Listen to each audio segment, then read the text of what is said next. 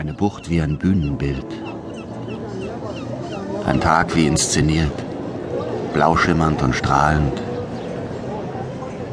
Jemand hat die Sonne als sattgelbe Glühbirne an den Himmel geschraubt. Fischerboote gleiten zur Anlegestelle. Frauen mit bunten Haaren und geringeltem Matrosenshirt lassen ihre Beine vom hölzernen Landesteg baumeln. Auf einem Holztisch am Pier 39 liegt ein Tütchen voller fangfrischer Krabben, die in goldgelber Mayonnaise glänzen. Einige Boote mit weißen Großsegeln ziehen elegante Kurven vor einem langgezogenen, dunklen Felsen. The Rock. Alcatraz, die einstige Gefängnisinsel. Seit es dem Nebelschleier unter der Golden Gate Bridge entkommen ist, zieht ein Kreuzfahrtschiff eine gerade weiße Linie ins ruhige Pazifikwasser. Mein Blick klebt an diesem hellen Wasserband fest und lässt sich von ihm fortziehen. Ruhig und weit. Hinein in eine der schönsten Meeresbuchten der Welt.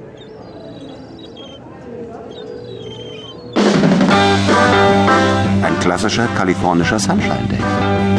Ein Tag mit hübschen, kleinen, weißen Bilderbuchwolken. Unten am quirligen Fisherman's Wharf, im am besten besuchten Viertel von San Francisco. Die Stadt, die Einheimischen nur kurz und knapp The City nennen. Oder, seit neuestem wieder ungestraft, Frisco.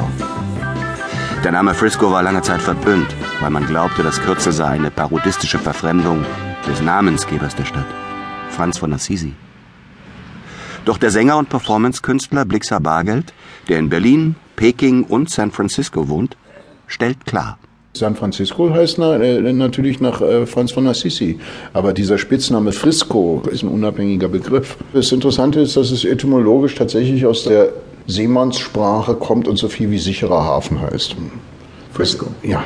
Das ist nicht, nicht eine Verballhornung von Francisco, sondern Frisco ist ein, ein sicherer Hafen oder eine sichere Bucht oder ein, äh, etwas in dem Sinne. San Francisco hat noch einen anderen Namen. The Sucker Free City. Idiotenfreie Stadt. Sucker, also Trottel, gibt es hier wirklich nicht. Sucker Free City.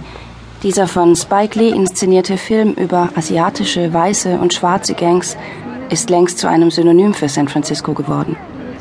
Keine Trottel, keine Idioten, dafür aber jede Menge kreativer Spinner und origineller Querdenker.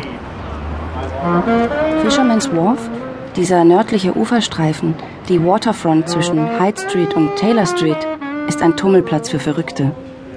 Musiker, Künstler, Straßensänger und Artisten treten hier auf. Und ein Mann, der sein Geld damit verdient, dass er einfach aber verblüffend Leute erschreckt.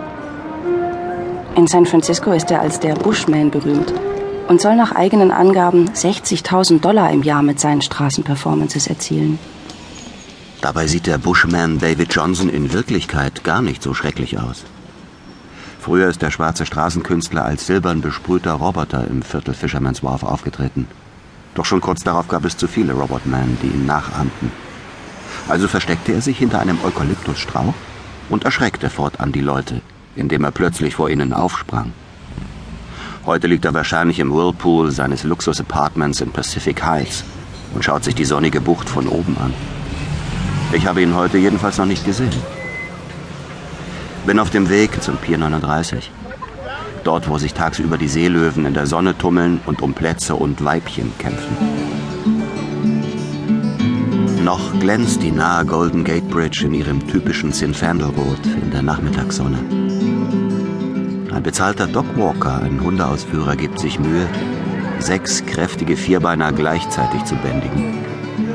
Doch die ziehen ihn mühelos an den Rand des Pazifiks und dann ins Wasser hinein.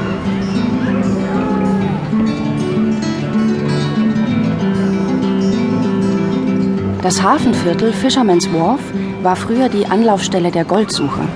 Fast 800 Goldrauschschiffe ankerten hier im Jahr 1849 in der Bucht. Ein endloses Takelagenmeer. In atemberaubendem Tempo wurde dann Land aufgeschüttet, entstanden Werften, Lagerhäuser und Fabriken. Die Fischereiflotte zählte bald zu den größten der Welt.